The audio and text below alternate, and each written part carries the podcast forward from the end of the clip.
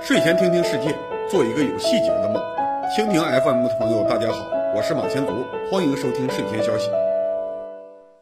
大家好，二零二零年八月四日星期二，欢迎收看一百五十期睡前消息，请进你介绍新闻。周日八月二号的一百四十九期睡前消息，我们介绍了银川市郊区的一个移民扶贫案例。杜工，你认为政府必须从一开始就把移民社区纳入管理，否则就是给黑社会秩序提供生长空间。很凑巧，八月二日那天新闻联播的头条新闻也是报道银川郊区的移民扶贫案例，用五分二十一秒介绍了成功经验。杜工，你怎么看这两个案例的对比？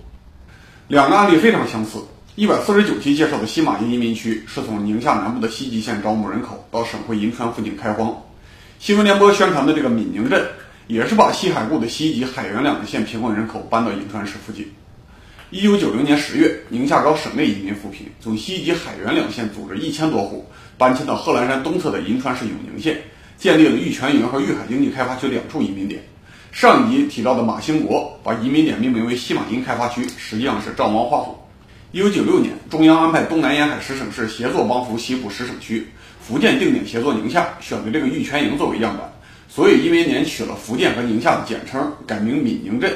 上一集我提到西马营开发区长期是隶属于西吉县的飞地，这个闽宁镇建立的前几年也是占银川永宁县的地，归西吉县管辖。后来移民规模扩大，二零零一年才划归了银川市。二零一八年一月十日的《人民日报》正面报道了西马营开发区，标题是“昔日沙石滩，如今好家园”，夸他们二十多年不等不靠。前天的新闻联播引用闽宁镇福宁村党支部书记谢兴昌的发言，和人民日报的说法几乎一致，所以这个巧合的确很有意思。西马营开发区和闽宁镇之间的相似点太多，地理位置只差三十多公里。现在一个变成了负面典型，一个是新闻联播头条样板，值得中国所有大学的社会学专业去现场调研。杜工，就你观察，这两个地方的主要区别在哪里呢？上一期我总结西马营开发区，说最大的问题是当地政府在二零一六年之前不愿意介入社区管理。默许他在行政上保持西吉县的飞地状态，实际上变成了马兴国的个人领地。相比之下，二零零一年开始，银川市永宁县就开始承认闽宁镇是自己的行政单位，直接接受管理，不给马兴国这样的人生存空间。当然，最后也不需要用扫灰除恶的手段解决问题。让政府接收一批本来不属于自己辖区的人口，还要负责扶贫，当地政府肯定是有压力、有抵触的。但是福建省提供的援助抵消了当地政府的疑虑。前天的新闻联播中，闽宁镇镇长王永强介绍了当地的现状。我们呢，从单一扶贫呢到产业协作，从经济援助到教育、医疗等多领域深度合作，呃，不断提升自身的造血功能。目前呢，已经有十三家福建企业落户闽宁镇，五千多移民群众呢在家门口直接就业，带动贫困人口变身为产业工人，就能长期稳定脱贫。我们奔小康呢，也有了源头活水。因为福建和宁夏的政府主动提供信息，客观上为福建商人提供了信用担保，所以大批福建资本进入闽宁镇投资，给当地提供了就业机会，也给政府提供了税收。民众和地方政府都从扶贫项目拿到了利益，所以民众服从管理，和政府也没有矛盾。从闽宁镇和西马营的对比来看，上一期的结论基本上是正确的。扶贫移民必然是一件要付出成本的事情，如果为了图方便，为了节约管理成本就放任不管，未来必然要付出政治和经济代价。政府不提供转移支付和产业政策，就必然会有马兴国这种半黑半白的带头人提供社会福利，控制关键的产业。七月份，有人拍摄了西安阎良区人民医院的照片，公开贴出了高层次人才优先就医的规定，在网上引发了争论。某些网民对此意见很大，认为这是公开宣布生命之间不平等。杜工，这是西安的独特问题吗？西安市阎良区人民医院已经回应了，说六月份就贴出了公开通知，是执行西安市卫计委的命令，现在没有病人投诉。我去查文件。发现规定在三年以前就存在了。西安市卫计委在二零一七年下发文件，关于进一步做好高层次人才医疗保健工作的通知，明确规定了持绿卡通的高层次人才可以看病优先、挂号免费。当时这个政策引发过争议，现在只是重新变成网络话题而已。而且这也不是西安一个地方的规定，沈阳在二零一五年和二零一七年出台过多个文件，明确高层次人才享受医疗服务便利。二零一八年八月，沈阳医学院附属第二医院挂出高层次人才优先就诊的告示，上了新闻。二零一七年八月，长沙公布了高层次人才医疗保健实施办法，也明确规定设立定点保健医院，为高层次人才开通就医绿色通道。同样也是二零一七年，郑州市公布高层次人才医疗保健服务实施办法，规定高层次人才以及家属可以享受门诊、急诊、住院、专家会诊等绿色通道服务。其他地区，比如济南、安徽、北京，也有类似政策，我这里不列举了。从这些信息看，西安的政策虽然是地方自发制定，但是和其他地区比，相对来说不算特殊。那杜工，你怎么评价这种优先就医政策？是不是违反了生命平等的原则呢？只要医疗资源不是无限供应，就没有绝对的生命平等。之前讨论钟南山日常门诊一千二百块钱挂号费的时候，我就说，大家愿意付这个钱，就是希望自己优先获得医疗资源，就是承认生命有价。一百二十三期，我讨论徐州医院私有化的时候提到过，中国最好的医院，比如说北京协和、上海华山。虽然是排队就医的公立医院，但是也都设置了完全市场化的国际医疗中心。只要你多掏钱，就能享受不排队的专家诊疗，比其他人更优先保护自己的生命。各地引进的高层次人才对本地经济有极大的促进，优先保护他们的生命，节约他们的时间，就可以吸引更多的人才，让地方经济赚更多的钱。从这个角度说，优先就医没什么问题。当然，这次西安公开贴出高层次人才的优先就医，引发了网络争论，我也能理解网民的反对意见。因为在大多数情况下，普通人排队的福利式医疗和市场化运作的优质医疗之间有明确界限，不会混在一起。现在普通门诊前面挂出优先通知，等于延长了其他人的排队时间，在福利化的医疗里面再切了一刀，的确不合理。世界上所有好事都需要成本，如果发一个文件规定优待政策，但是不说谁出钱，那就是没有被优待的人付出代价。政府如果想在医疗方面优待高级人才，就应该拨出一笔钱，让他们去享受市场化的优质医疗，而不是让其他市民往后让一步。比如说，二零一五年，海南省制定高层次人才医疗保障实施办法，规定大师级人才每年安排两万元的医疗保健服务，杰出人才每年一万，领军人才给年度健康体检，拔尖人才给一份政府购买的商业健康团体保险。这样，引进人才知道自己到底得到了多少优待，也没有压缩其他市民靠排队能等到的福利，当然也就不会有人抗议。西安也有市场化的优质医院，政府如果想优待人才，就应该设一个专门账户，让他们去这些市场化医院看病，去挂特需门诊的专家号。现在西安有关部门又想落一个优待人才的好名声，又不肯明确拿出一笔钱，必然会激发市民的不满。七月二十九日，白俄罗斯扣押了三十三个俄罗斯人，说他们策划恐怖袭击。八月一日，白俄罗斯总统卢卡申科又公开表示，说这三十三人都是俄罗斯派来的雇佣兵，还有一百七十个同伴没有抓到。说普京想赶自己下台，这是怎么一回事呢？白俄罗斯保留了前苏联的很多制度，按照白俄罗斯克格勃的说法，这三十三个人都持有俄罗斯护照。七月二十四号晚上，他们到达白俄罗斯首都明斯克，入住酒店。几天以后，又搬到了郊区的一个度假中心。这些人一直穿着统一的制服，每个人都带了一个手提箱和三个大包裹，看起来实在不像正常旅客。所以克格勃上门调查，证实这些人都是瓦格纳公司的雇佣兵。瓦格纳公司名义上是一家私人军事承包公司，和俄罗斯政府没有任何直接联系。瓦格纳公司的投资来自于欧洲保险公司，而欧洲保险公司的老板叫普里格任，和普京关系非常密切。他手下的餐饮公司多次负责俄罗斯国宴和普京的生日宴，因此这个普里格任有个绰号“普京大厨”。所有人都知道，普京大厨不仅仅擅长开饭店，必然和普京有非常亲密的关系，否则普京不可能容忍他在国内搞私人军队。这几年，瓦格纳的雇佣兵非常活跃，在乌克兰、在叙利亚，他们都参加过任务，维护俄罗斯的盟友。全世界都把瓦格纳的士兵看作俄罗斯军事力量的一部分。白俄罗斯当然也知道这一点，只不过一直没有公开戳破而已。而几十个雇佣兵穿统一的制服住到明斯克，说明他们之前肯定经常以类似的身份路过，得到了白俄罗斯的默许。这次他们集体被捕，说明白俄罗斯和俄罗斯统治集团之间出现了分歧。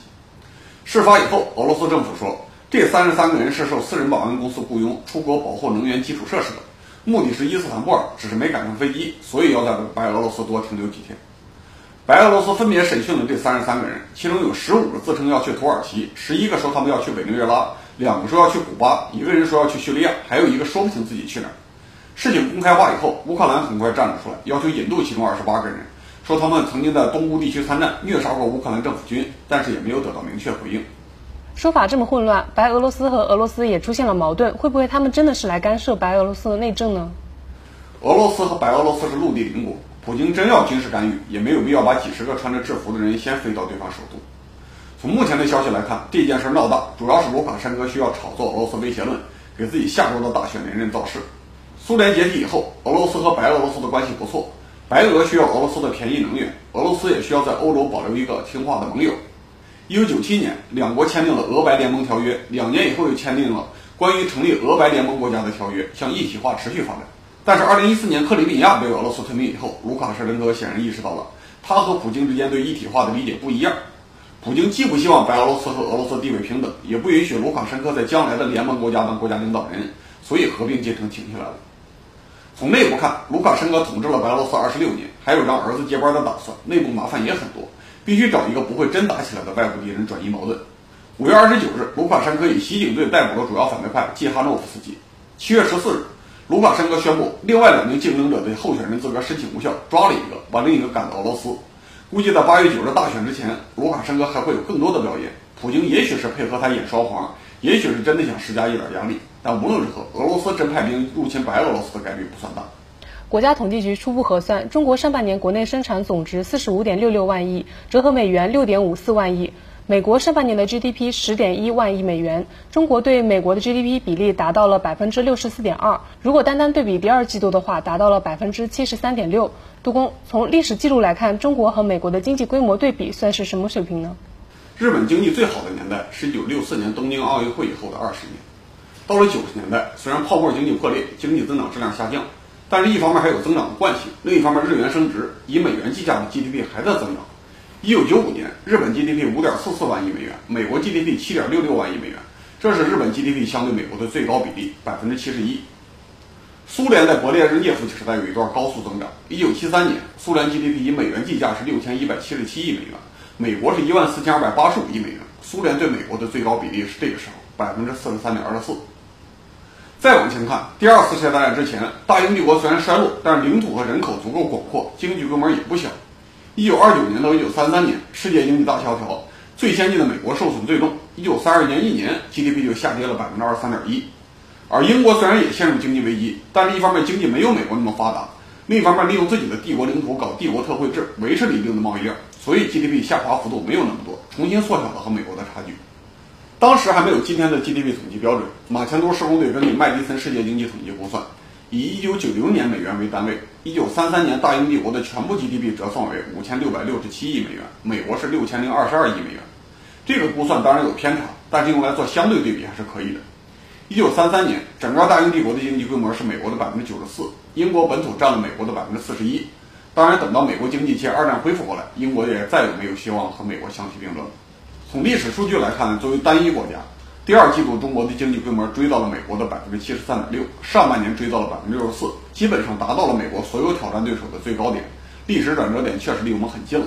但是也要看到美国经济规模相对中国还有明显优势，而且从军事上看。英国、日本现在是美国的绝对盟友，中国还是不能随便说和美国实力相当，必须长期认识到自己战略弱势的地位。